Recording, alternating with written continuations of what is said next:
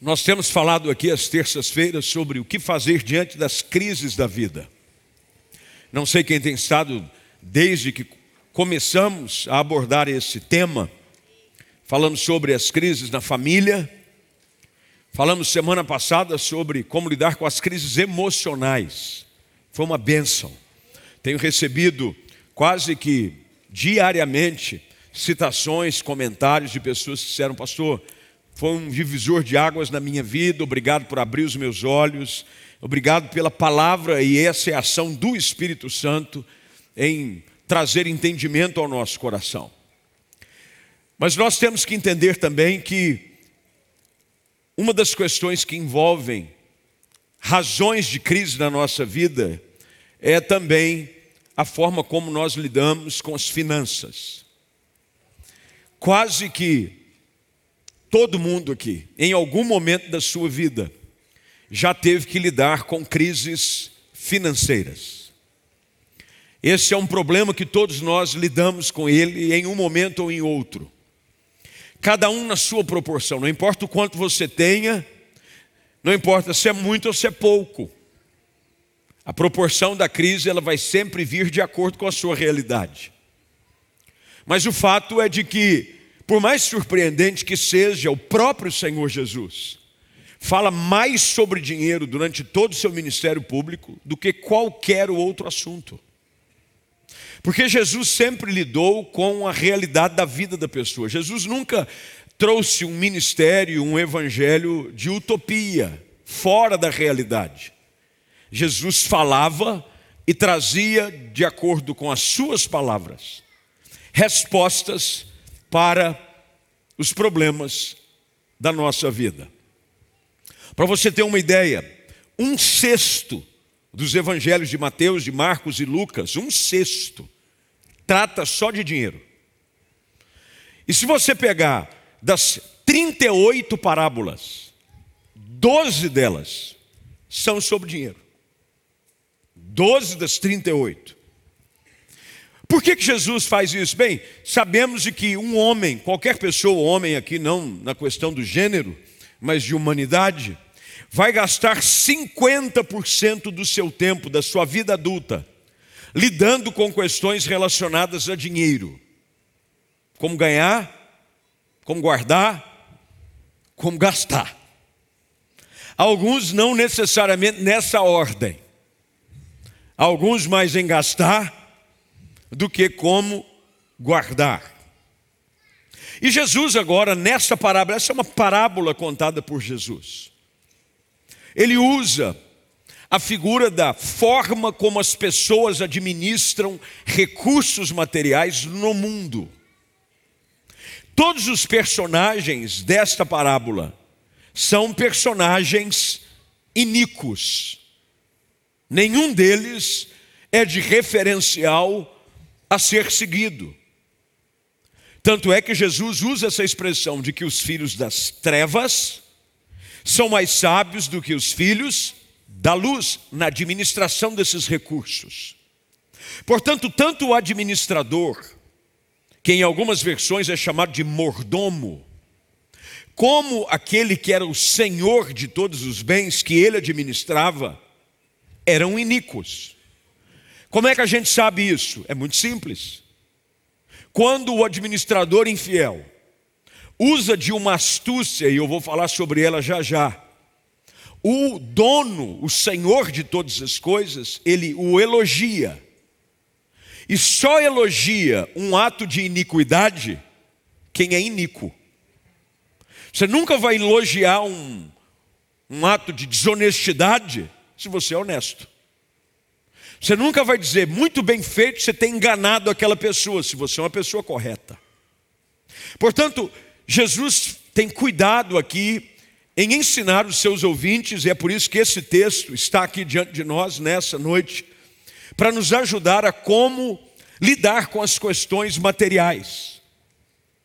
A palavra de Deus trata de uma forma muito clara, muito direta, quanto ao fato de que nós somos mordomos.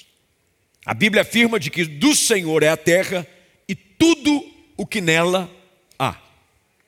Portanto, tudo que tem nas nossas mãos, na realidade, não é nosso, nos foi confiado para administrar. O problema é de que quando nós não sabemos administrar, Deus usa de um princípio que é comum a toda pessoa, de que Ele vai distribuir conforme lhe apraz. A distribuição dos recursos é algo que compete àquele que detém os recursos. Não é eu que escolho quanto eu vou receber, é Deus quem determina o quanto eu vou receber. Mas, preste bem atenção, é daqui que eu quero partir. A forma como eu lidou com aquilo que Deus deposita nas minhas mãos é que vai ser o fator de medição se eu sou digno ou não de receber mais da parte de Deus.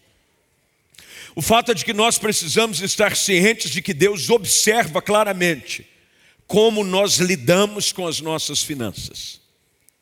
Dinheiro é um assunto altamente espiritual.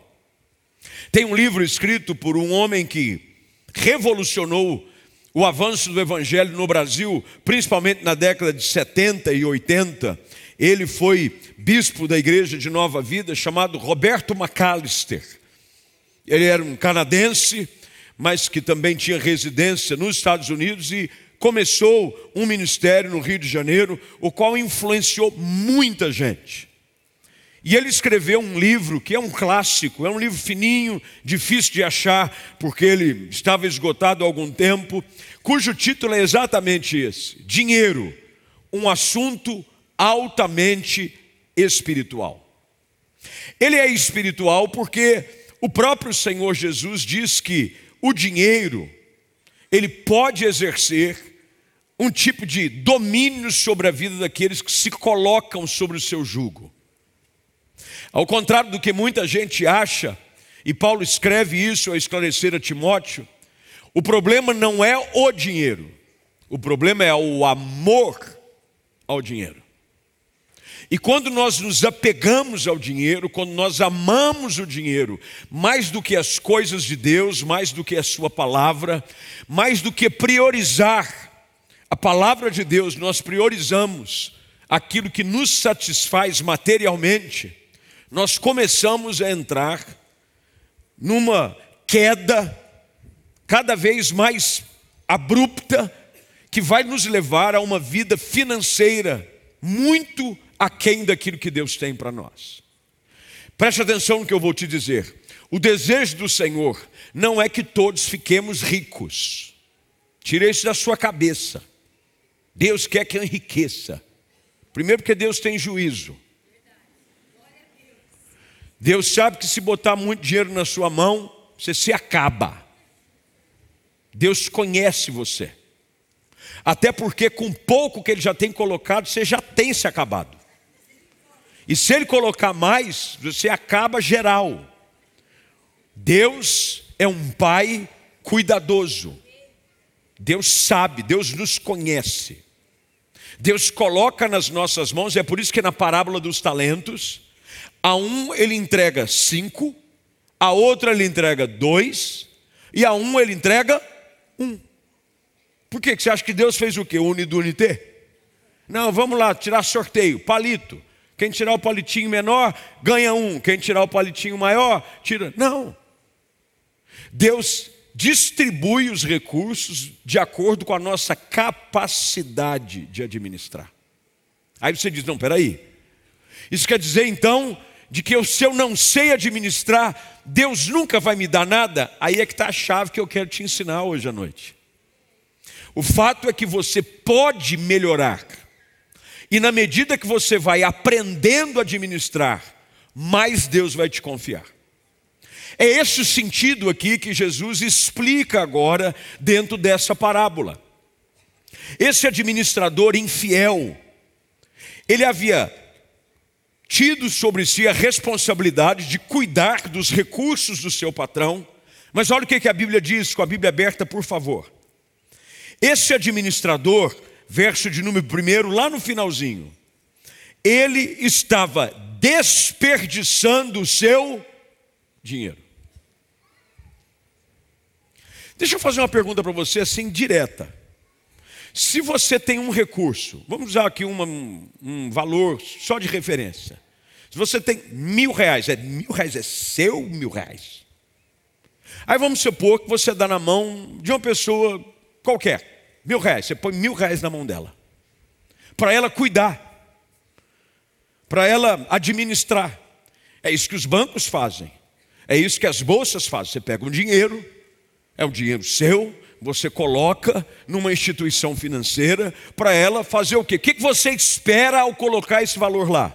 Bom recurso, que aumente, que dê lucro.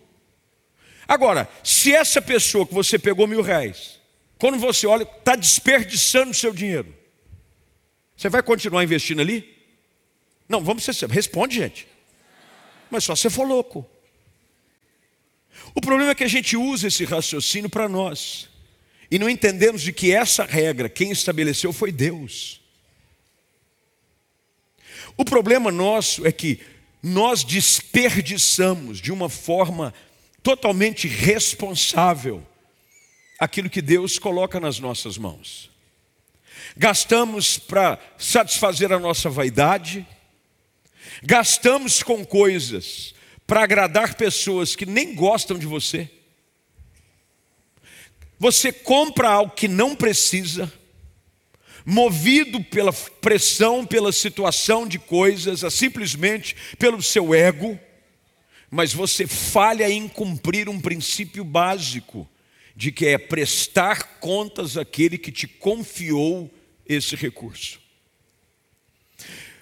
Uma das coisas que a gente vai encontrar, e esse é um princípio que vem muito antes desse texto, é um princípio que rege a cultura judaico-cristã, é a maneira como você deve lidar com os recursos que vêm às suas mãos. E Jesus olha para isso. Cada uma dessas práticas precisam ser trabalhadas. E se você quiser aprender a vencer as crises financeiras da sua vida, deixa eu te dizer algo, até para que você abra os teus olhos. Não vai ser com oração. Você pode vir orar aqui o quanto você quiser. Pastor, estou passando uma crise financeira. Ora por mim, eu posso orar. Pastor, eu estou passando uma crise financeira, eu vivo quebrando, eu vivo enrolado, eu vivo devendo cartão de crédito, eu vivo que vender coisa minha para pagar conta. O senhor não podia ungir Posso ungir você o quanto você quiser, você vai ficar lubrificado, quanto vai ficar uma maravilha. Você não vai ter problema de pele, sua pele vai ficar lisinha de tanta unção que você tem. Mas isso não vai mudar nada, porque é uma questão de atitude, de postura. As coisas relacionadas à vida financeira, elas dependem de uma postura diferente. É por isso que tem muita gente que, quando se converte, tem uma dificuldade ainda de entender como deve lidar ou como administrar os recursos que Deus colocou nas suas mãos. Você já percebeu de que uma das coisas que mais são atacadas, e eu posso falar isso aqui de uma forma muito transparente, olhando no olho de quem eu precisar olhar, porque nós somos uma igreja que está nessa cidade já há mais de seis décadas, e transparente no que faz, não temos apelo. Você vem aqui toda semana, aqui ninguém faz ameaça, aqui ninguém faz apelo financeiro, ninguém faz nada disso. A gente diz: você tem a oportunidade de entregar o seu dízimo e a sua oferta, contribuir com o avanço do reino de Deus. Só que o fato é que muitas pessoas não entendem de que essa sua atitude, agora que você faz parte do reino de Deus, é que vai também liberar novas portas para novos posicionamentos da sua vida financeira. Somos atacados sempre quando está alguma coisa relacionado à forma como você administra os seus recursos, com o seu dízimo, com a sua oferta. Você já percebeu que ninguém ataca? Tem uma igreja que está orando pelas pessoas. Mas quando vai contribuir, fala, tem uma igreja que está falando para o povo, dar uma oferta, entregar o seu dízimo. Sabe por quê? Porque no reino espiritual o diabo sabe muito bem de que a única forma de você romper com esse ciclo de dependência sobre a ação do devorador na sua vida é quando você muda a sua postura e começa a administrar a sua vida financeira, não mais segundo a inclinação desse mundo, não mais segundo as regras da sociedade, não mais segundo a sua própria vaidade, mas agora segundo a lei de Deus. Eu fui criado dentro da igreja. Mas eu preciso dizer para você, durante muito tempo na minha vida, eu comecei a trabalhar muito cedo, porque meu pai lá em casa não deu mole para ninguém. Com 12 anos eu fui trabalhar. Era outro tempo, eu sei disso. Mas naquela época, filho de um homem que veio do interior de Minas Gerais, bruto, raiz. Filho meu, vai trabalhar. E foi eu e meu irmão Cláudio. Começamos a trabalhar e eu comecei a trabalhar muito cedo. Mas mesmo eu sendo crente em Jesus, eu já era crente em Jesus, eu só fui me libertar da ação deste espírito e desse governo chamado Mamon quando eu já estava entrando na minha vida na juventude. Teve épocas na minha vida e eu ganhava bem, eu trabalhava secularmente, eu trabalhei numa multinacional muitos anos, em outros empregos. Eu estava na igreja, eu estava servindo, mas eu vivia sempre enrolado, cartão de crédito. Comprava um carro, às vezes eu tinha que vender alguma coisa para pagar algo. Isso quer dizer de que Deus não queria me abençoar? É claro que Ele queria me abençoar. Porque a bênção de Deus, ela é completa. Mas Deus exige de nós uma postura adequada com a sua lei. E eu não entendia isso. Eu falhava em ser uma pessoa generosa, em ofertar com alegria, falhava em trazer o meu dízimo em dia, eu falhava. Eu não tenho vergonha de dizer isso. Até que o dia eu entendi esse princípio. E eu comecei a praticá-lo segundo essa regra. Olha o que Jesus diz para a gente já começar a caminhar para direcionar para a aplicação dessa palavra. Verso de número 10. Se forem fiéis nas pequenas coisas, também serão nas grandes. Deus prova a nossa fidelidade para vencermos crises financeiras com o pouco que Ele coloca na nossa mão.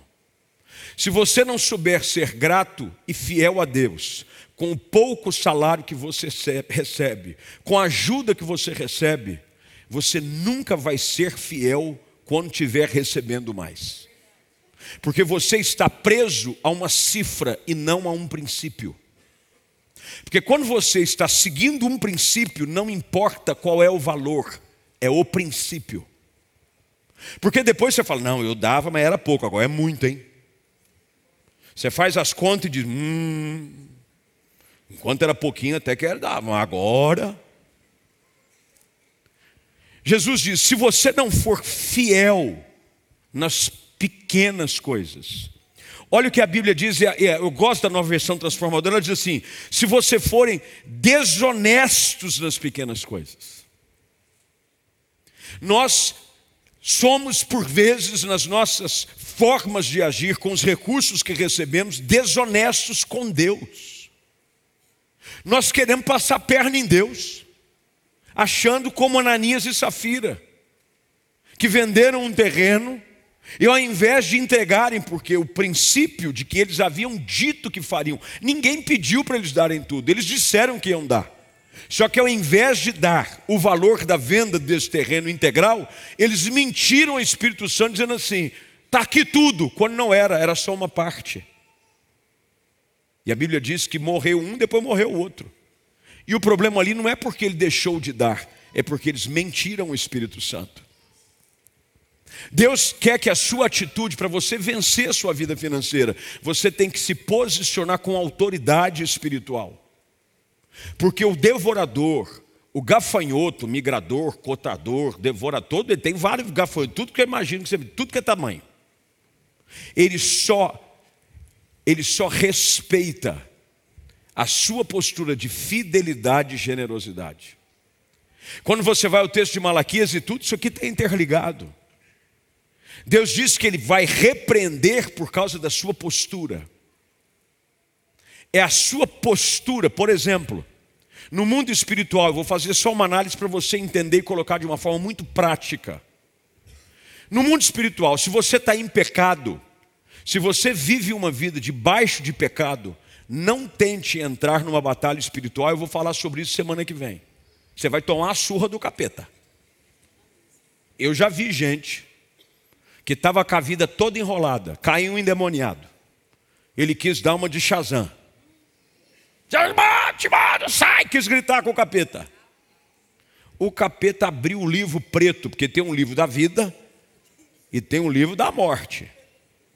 O endemoniado começou a trazer a capivara do cara na frente da igreja toda. Tu é um safado sem vergonha. Você está traindo tua mulher. Você está dando golpe na praça. Por quê? Porque ele não tinha autoridade de uma vida reta, de obediência, para se posicionar contra um espírito específico. Por que que quando nós falamos dessa ação com relação à batalha espiritual, nós não queremos levar em conta essa mesma verdade no que diz respeito à administração das finanças? Você é mau administrador, você gasta de uma forma desleixada, você não cuida daquilo que Deus te dá, você é infiel ao Senhor. Aí quando o devorador vem, você quer dizer, sai devorador, sai, sai nada. Você não honra a Deus, você não é fiel. Com que autoridade você quer fechar a porta para trazer destruição sobre a sua vida? São duas coisas distintas, meus irmãos. Você não vai deixar de ir para o céu se você for infiel nas suas finanças. Não é isso. Você pode viver a sua vida inteira sem entregar um dízimo, sem entregar uma oferta, sendo desonesto. Aí tem gente que suborna imposto. O problema não é esse. O problema é que você vai viver uma vida na terra miserável. São duas coisas distintas. Ah, porque o pessoal lá diz que se não entrega a oferta, não vai para o céu. Mentira sua. Porque você não compra a sua salvação. Agora, você pode se posicionar para ter uma vida nessa, nesse mundo aqui, abençoada. Você precisa, como Jesus diz, se vocês forem confiáveis, olha a expressão que Jesus usa agora no verso de número 11, por gentileza. Se vocês não são confiáveis ao lidar com a riqueza injusta desse mundo, quem lhes confiará a verdadeira riqueza? E se não são fiéis com os bens dos outros, por que alguém lhes confiaria o que é de vocês? Gente, a gente às vezes quer enganar nós mesmos. Você pega o cartão de crédito, começa a gastar. Você sente um negócio, fala, acho que dá. Não, eu acho que dá. Deus vai me honrar. Não, não, tem, não põe Deus na sua irresponsabilidade. Uma pessoa que é equilibrada, ela vive com o que tem e se satisfaz e é contente com aquilo que Deus depositou nas suas mãos. Não existe nada pior do que você viver sempre descontente com o que Deus põe na sua mão. Tem gente que usa daquele discurso: na minha vida está assim porque eu ganho pouco, mas eu vou começar e eu boto a minha vida em ordem. Ele vai aumentando o padrão dele, já percebeu como é que é ou não? Antes era um devedor assim, modesto. Agora não, ele é um devedor assim, classe A. Ele deve com força. Porque a questão aqui é princípio. Você precisa aprender a como lidar com as pequenas coisas. Isso se chama de princípio da integridade. Uma crise financeira leva-nos à perda de integridade. Você começa a pegar empréstimo de um lugar já sabendo que não vai pagar. A gente ri, mas é verdade. Você, sem saber, já está sobre o domínio desse espírito chamado mamon. Isso é um espírito demoníaco que te encarcera e quer te levar a uma vida miserável. E você vai levando, cada vez mais você está amarrado, você está mais cheio de dívida. Aí você cai nessa tribulação de pagar rotativo. E você está rodando, mas está rodando é na mão do diabo. Juros absurdos. Você sabe qual é a previsão de juro anual para cartão de crédito de acordo com o índice de IPCA para os próximos 12 meses, 600% ao ano. Aí você diz: o diabo está furioso. O diabo não tem nada a ver com isso. Isso é irresponsabilidade sua. Eu não tenho. Mas não tem, não tem. Fazer o quê? Não tenho. A maioria das crises, se você pedir lá um, um extrato do seu cartão de crédito, dos PIX, porque agora é de PIX. Vou fazer um PIX, vou fazer um PIX. PIX, PIX, é PIX para tudo quanto é lado. Usa créditos do, do, do, juros do banco especial, fica lá. Eu estou usando especial. A pessoa já ela se sente especial usando especial. Eu sou uma pessoa especial, por quê? Eu só uso cheque especial. Eu sou especial. Aí ela já coloca, aquele dinheiro não é seu. Aquilo é um laço do devorador na sua vida. Eu me lembro quando eu fui estudar fora, eu ganhei uma bolsa para estudar fora. Bolsista, eu, minha esposa, e era nossa filha mais velha, Laura, ela tinha oito meses. E a bolsa dava-nos uma moradia, e nos dava uma ajuda de custo. O próprio termo já define, é uma ajuda de custo, é para pagar os custos. Então eu fui estudar consciente de que aquele período seria um período de reajuste. Aprenda isso aqui, meu irmão. Quem precisa se adaptar à realidade financeira é você. Vai ter período em que você vai poder colher mais. Mas vai ter período que você vai ter que se, aprender a se contentar com o pouco. E nós fomos. Eu usei já essa ilustração algumas vezes, que minha esposa, coitada, a gente ia, eu quase que virei um frango, de tanto frango que eu comi, só tinha frango. Porque o frango era o mais barato. Eu tinha vontade de comer uma carne? Tinha. Comer assim um filé, uma picanha. Eu tinha vontade. Eu podia até com dinheiro comprar? Podia, mas eu não devia, porque ia fazer falta no mês seguinte. Aí o que, que eu fiz? Frango, frango de tudo quanto é jeito. Picado, fatiado, batido no liquidificador. Tudo que você imaginar de frango. Tanto que quando nós voltamos, eu acho que eu fiz uma desintoxicação de frango, um ano sem comer frango. Eu não aguentava mais ver frango na minha vida, me dava sabe, arrepiava, falava frango. A situação era tão estreita que uma vez nós fomos passear no shopping, passear no shopping.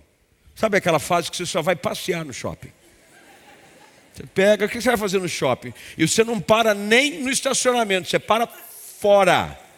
Porque você não tem o dinheiro nem para pagar o estacionamento. Fomos. Aí minha esposa passou em frente uma vitrine que tinha aqueles cookies americanos. Um dólar custava. No dinheiro de hoje, 5,60, vai, arredondando para um paralelo. Está 5,40 mais ou menos. R$ reais e 60 centavos. Ela falou, amor, estou com vontade de comer um cookie. Falei, vai ficar com vontade, filha. Porque nós não temos dinheiro para comprar o cookie. Porque precisava comprar o leite da minha filha. Precisava comprar fralda isso me matou? Não.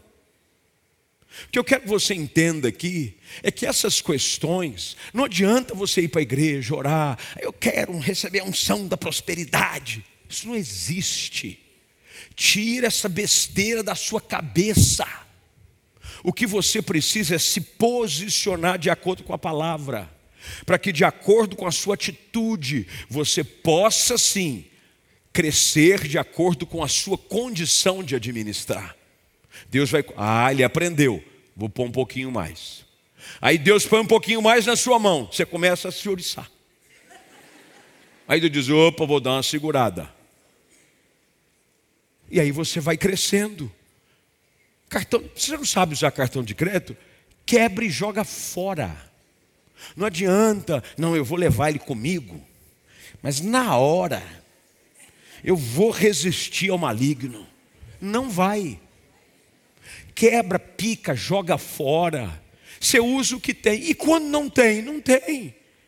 A gente sabe que tem muita gente, nós estamos. E eu creio que Deus nos trouxe aqui. E eu confesso que hoje fiquei, porque não é a minha praia. Quem está acostumado aqui a me ouvir, mas é o meu estilo de vida. Eu não estou pregando para vocês aqui, é algo que eu não vivo. Eu aprendi, eu vim de uma família muito pobre. Meu pai veio de uma família de lavradores. Minha mãe veio de uma família em que minha avó era bilheteira da Central do Brasil, no Rio de Janeiro. Agora, nós aprendemos, porque a família do meu pai e da minha mãe sempre viveram uma vida decente, não devia nada para ninguém. Porque eu conheço gente que ganha pouco, mas vive decentemente, e gente que ganha muito e vive de uma forma imoral, está sempre devendo.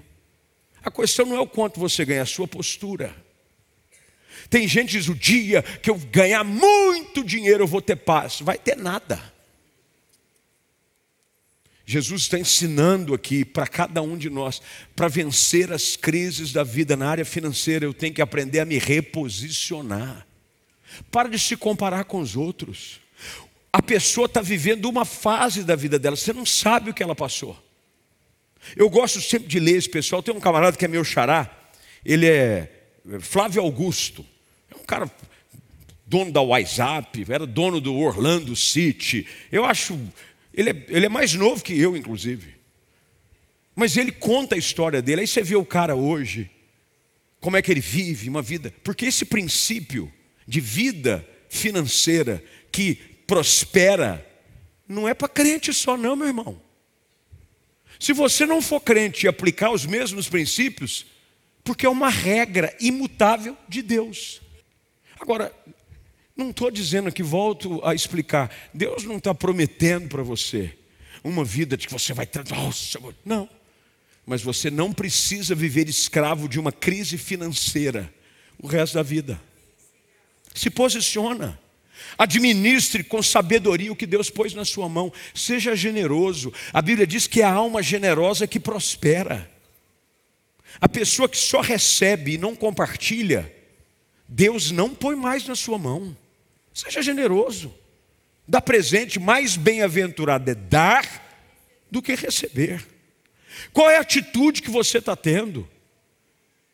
Atitude de se posicionar, de não, eu agora vou sair daqui. Por exemplo, tem gente que diz assim, eu estou com uma vontade de comer um rodízio saindo do culto. Vontade. Mas você não tem o dinheiro. Máximo que você vai conseguir é um dogão e olha lá. Meu irmão, coma o dogão dando glória a Deus. Seja fiel, porque vai chegar um momento, não, esse, esse aí sabe a hora de comer dogão. Vai chegar um momento que você vai poder comer rodízio e vai dizer: Quero comer um dogão. Deu para entender aqui a posição? Não. Ninguém chega a lugar nenhum nessa questão sem usar a cabeça. Pare de terceirizar, de espiritualizar essas questões. Jesus vem e coloca aqui claramente: você não pode servir a dois senhores. Enquanto o dinheiro for aquele que vai dar ordem sobre a sua vida, as suas prioridades, os seus valores, você está ainda debaixo de um jugo de servidão. Você precisa se converter. E a última coisa que converte na vida de uma pessoa é o bolso dela. Primeiro é o coração. Ah, ele se converte e vem e chora. Se quebranta. Aí você fala, nós precisamos levantar uma oferta para expandir o reino. Vai no banheiro, levanta, finge que não é com ele. Você precisa entender de que a vida que Deus tem para nós é uma vida que envolve uma totalidade. Deus quer você abençoado, mas Deus quer te deu. Sabe esse negocinho que você tem em cima do corpo? É cabeça. Quem tem cabeça aí, levanta a mão. Os mulas sem cabeça, está repreendido. Deus te deu a capacidade de raciocinar. E outra coisa, se eu não sei administrar casais, às vezes um é desmiolado. E nem sempre é um sexo ou outro. Eu conheço casais em que o marido é inconsequente e a mulher é consciente. Quem é que tem que administrar? Ela. Porque você não tem juízo. Mas também tem umas irmãs que não dá para ajudar. Elas disfarçam, compram as coisas, deixam escondida no porta-mala. É não é? Não pode. Então tem que haver. Ai, amor, ela aparece do nada. Nossa, amor, sapato novo. É, faz tempo. Já ouviram essa não? Ou é só lá em casa? Faz tempo isso aqui. Você não tinha visto ainda? É. Não, mas eu consegui, em, de, paguei em 10 vezes, sem juros, hein? Mas você vai pagar. Se você não sabe administrar, encoste em quem sabe. Você sabia que tem um ministério aqui na igreja chamado Crown, que é coroa, que é um ministério que ajuda você a como administrar finanças segundo a palavra de Deus. Procure informações, deve ter no aplicativo da igreja, tem?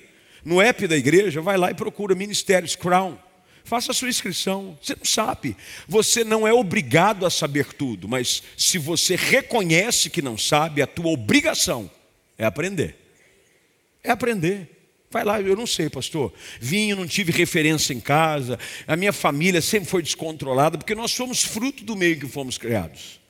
E às vezes a sua família vem de um histórico em que é tudo endividado. Eles eh, brigavam para saber quem devia mais. Não, meu está no Serasa. Meu já está mais tempo. É, Serasa. Quando você entrou? Entrei faz dois anos. Estou há dez, rapaz. Serasa. Serasa é fichinha. E já vi essa cultura. Você precisa de gente que vai te ajudar. A igreja também é um lugar para isso. Eu não estou falando só de dízimo e oferta, não, meu irmão. Sabe por quê? Deus paga as suas contas.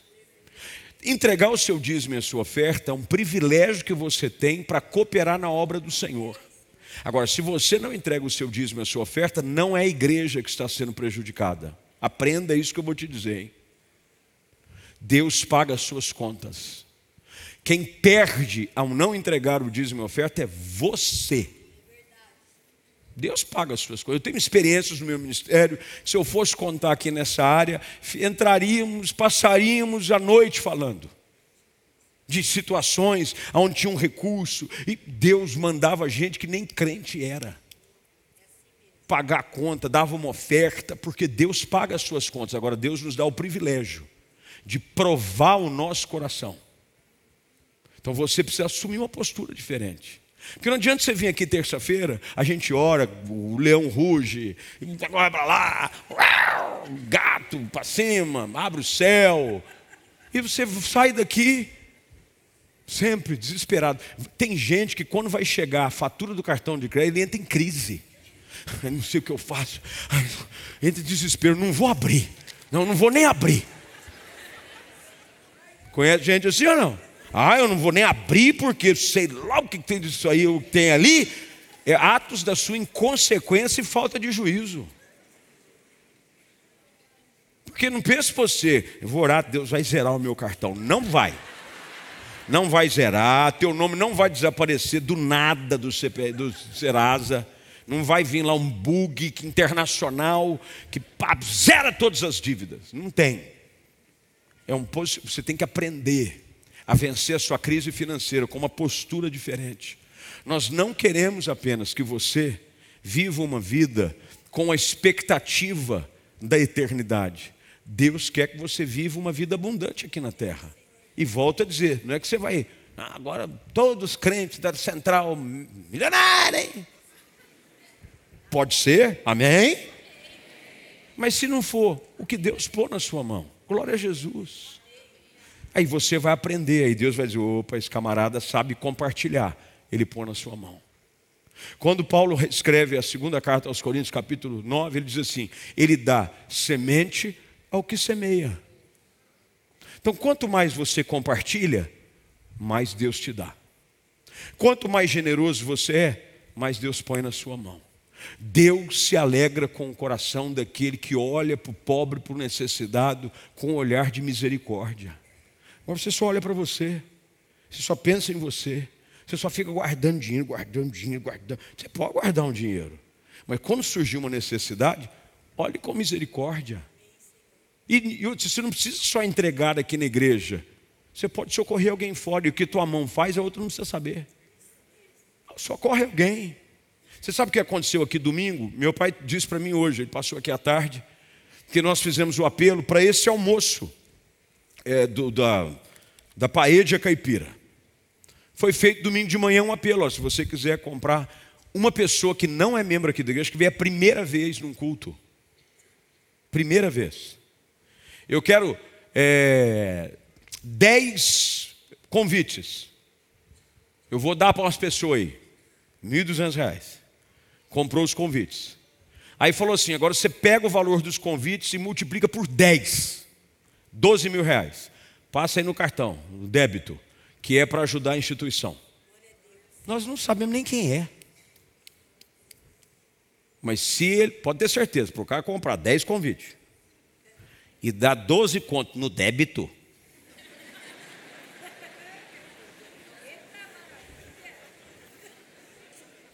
Fala a verdade.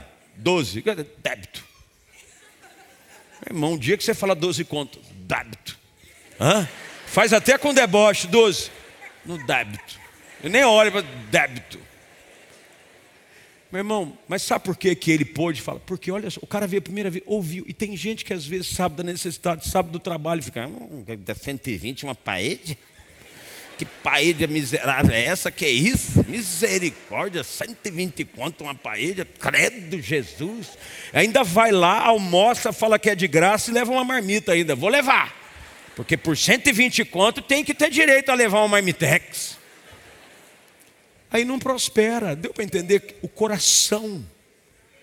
Se você quiser vencer a crise financeira, você arrumar essas coisas na sua alma. Hoje à noite, diferente do que nós fazemos, normalmente às terças, uma mensagem mais inspiradora, mais desafiadora de fé, hoje é uma mensagem de instrução para você. Porque eu quero ver você, pode ter certeza, por trás de toda pessoa que prospera, que Deus abençoa, tem princípios como esses que eu estou falando para você. Jesus termina dizendo: você não pode servir a Deus e o dinheiro.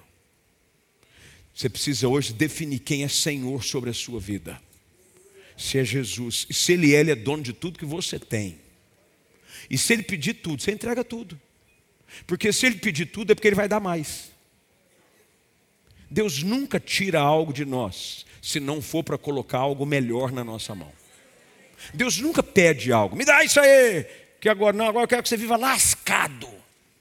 Isso não existe.